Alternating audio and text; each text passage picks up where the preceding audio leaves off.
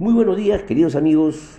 Hoy día 9 de abril del 2021, su informativo lo deja seca. Queridos amigos, vamos a ponernos al día de los hechos relevantes ocurridos en el Perú, en el mundo, y como tema central vamos a tocar un, tema tributario referidos al ITAN 2021, que es un impuesto temporal a los activos netos que grava a las empresas que están en el régimen general y en el MIPE tributario, generadores de renta de tercera categoría, que al 31 de diciembre de 2020 superen los, eh, los, el millón de soles como activos netos. Básicamente, hoy en día, la modificación, la práctica, o mejor dicho, el cálculo se hace sobre activos netos sobre la declaración curada anual, más la depreciación y amortizaciones contables según el NIC, y menos la depreciación y amortización tributaria según la ley del impuesto a la renta. Esa es la base para el ITAM. Lo vamos a explicar de una forma práctica para que aquellas empresas, como les repito, que generan renta de tercera categoría y que superen el millón de soles como activos netos. ¿no? Pasemos a nuestra información nacional. Podemos comentar que eh, a ver, el, presidente de, el presidente de la República, Sagasti, nos comunicó que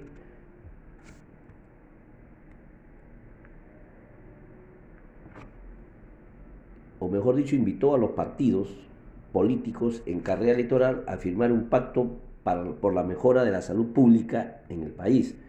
Por otro lado, la presidenta del Consejo de Ministros informó durante una conferencia de prensa la extensión de las medidas vigentes frente a la pandemia hasta el domingo 18 de abril. Asimismo, indicó que cada tres semanas será reclasificación del nivel de riesgo de cada región. También aclaró que el próximo domingo 11 de abril se podrá circular sin restricción para sufragar. Respecto a la propuesta del Fondo Monetario, Monetario Internacional, eh, de otorgar un nuevo bono de 2.760 a la población vulnerable, eh, indicó que esta propuesta es interesante, pero no sería aplicable en nuestro país.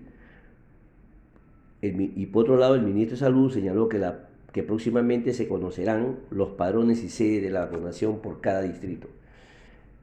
La Cámara de Comercio de Lima informó que nuestro país tiene una cartera de 39 proyectos mineros energéticos, los cuales demandarían una inversión superior a los 25 mil millones de dólares para el periodo 2021 y 2025. Asimismo, según datos de la misma institución, estos proyectos representarían alrededor del 2% del Producto Bruto Interno acumulado para este periodo. Otro hecho relevante es que el Banco Central de Reserva acordó continuar con su política monetaria expansiva, manteniendo las tasas de interés de referencia en 0.25%. Asimismo, informó que al 7 de abril sus operaciones de inyección monetaria totalizaron 58.408 millones de soles. Por último, el Ministerio del Comercio Exterior y Turismo, Mincentur, informó que cinco entidades financieras se encuentran habilitadas para otorgar 50 millones de soles en créditos a la micro y pequeña empresa del sector turismo como parte del programa, perdón, programa FIRE Turismo. Bien, queridos amigos, y los hechos relevantes en el mundo, eh, por ejemplo en Italia, el gobierno prepara un nuevo paquete de estímulos por el valor de 35.620 millones de dólares de esta manera se podrá financiar subvenciones adicionales a las empresas afectadas por las restricciones y frenar el avance del COVID-19. También ampliar una, una moratoria de la deuda existente para las pequeñas y medianas empresas. Bien, queridos amigos, esos son todos los hechos más relevantes ocurridos en el Perú, en el mundo. Y en esta oportunidad vamos a tocar un tema tributario eh, vamos a actualizarlo porque este, este, este impuesto viene grabando de muchos años, pero se ha modificado el reglamento del ITAN a través de un decreto supremo número 417 raya 2020 que modifica y actualiza un artículo, eh, digamos, del ITAN, ¿no? El impuesto temporal a los activos netos, va la redundancia, es un impuesto al patrimonio que grava a los activos netos de una empresa. Eh, se aplican para los que generan renta de tercera categoría, sujetos al régimen general y o al régimen MIPE tributario. El impuesto que se aplica son sobre la base de los activos netos al 31 de diciembre del año anterior. El ITAN también puede ser utilizado como crédito con, los anticipos de renta y regularización del impuesto a la renta. La determinación y la aplicación se lo explico brevemente, ¿no? Eh, los que están obligados, valga, valga la aclaración, están obligados las empresas que, que superan en sus activos netos el millón de soles, ¿no? Así que otro detalle eh, de, este, de este impuesto es que como le repite, estaban, obligados aquellos que generan renta de tercera categoría, que están en el régimen general o régimen tributario, que sus activos netos al 31 de diciembre de 2020 superen un millón de soles. También consideran en esta norma lo que se encuentra en el régimen de Amazonía, el régimen agrario y lo que establece los establecidos en zonas de fronteras, entre otros. ¿no? También eh, están obligados las sucursales, agencias y demás establecimientos permanentes de empresas domiciliadas.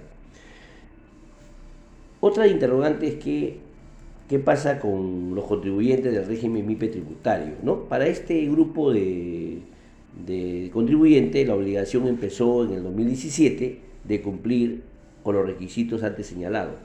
¿Quiénes están inafectos del ITAN? O sea, aquellos que no graba este impuesto aquellos sujetos que han iniciado operaciones en el año presente, o sea, en este ejercicio 2021.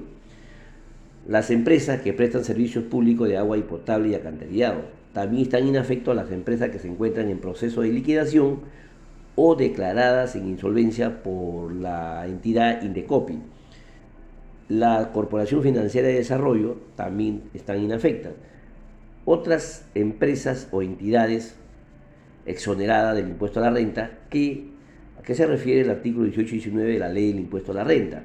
Y por último, las personas naturales, sucesiones sin divisa o sociedades conyugales que perciban exclusivamente renta de tercera categoría, a que se refiere el inciso J del artículo 28 de la ley del impuesto a la renta.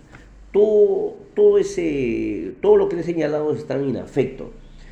El cálculo, o mejor dicho, la tasa, es el 0.4% del exceso de un millón de soles. Ese es el cálculo, ¿no? Eh, y como le vuelvo a repetir, la mayoría de contadores, como nosotros, siempre hacemos, hacemos la práctica la más sencilla. Agarramos el balance general del activo neto y sobre eso calculamos el exceso pero eh, es una práctica que teníamos que tener mucho cuidado porque adolece de algunas de alguna de interpretación de la norma, ¿no? En virtud que existe un informe de SUNAC donde responden algunas preguntas y algunas, algunas aseveraciones que dice que pueden afirmarse que la base imponible del equivale al valor de los activos netos consignados en el balance general más el valor de la depreciación y amortización ambos calculadores de acuerdo con las normas y principio contable, menos el valor de la depreciación y amortización calculada según la legislación del impuesto a la renta, ¿no? O sea, ese, ese es el artículo que ha cambiado. Vuelvo a repetir, el cálculo, la base es activo neto de declaración jurada anual más la depreciación y amortización contable eh, según, según la norma internacional de contabilidad menos la depreciación y amortización tributaria de la ley del impuesto a la renta. ¿no? Todo eso se elabora en un PDT 648 y el pago es en nueve cuotas. La primera es, es como cuota inicial y las ocho restantes la podemos deducir de los pagos mensuales del impuesto a la renta que graban a partir del mes de marzo de este año, ¿no? Y obviamente lo que pagan al contado no hay ningún problema. Cuando regularizan su impuesto a la renta del ejercicio 2021, restan el mencionado pago, ¿no? Y bueno, los cronogramas de vencimiento de la pago de la cuota son exactamente igual que los vencimientos de la declaración jurada cuando pagan el impuesto a la renta, el pago a cuenta del impuesto a la renta, ¿no? ¿No? Como repito, son nueve cuotas, que la primera es cuota inicial y la siguiente, ocho, son cada mes que sería, calzaría con noviembre del 2021, la novena cuota. Así que mis queridos amigos, yo creo que eso es todo por hoy. Eh, no olvidarse para aquellos contadores que, que, manejan empresas que están involucrados para grabar, vence a partir del 16 de abril el, el mencionado impuesto. Y aquellos que no lo declaran, no hacen la declaración jurada del impuesto temporal a activos netos, obviamente graban una multa de acuerdo a lo que está establecido. ¿no? Así que esa sería como una información complementaria para que tomemos las previsiones, aquellos contadores o aquellos negocios que sus activos netos superan el millón de soles, sobre todo los, cuando hablo de negocio hablo de la renta generadora de renta de tercera categoría.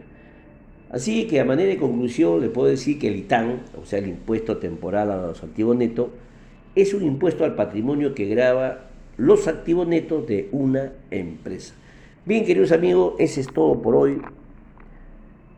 Mi, mis queridos amigos, a cuidarnos. Hasta el día de mañana nos comunicaremos nuevamente. Gracias.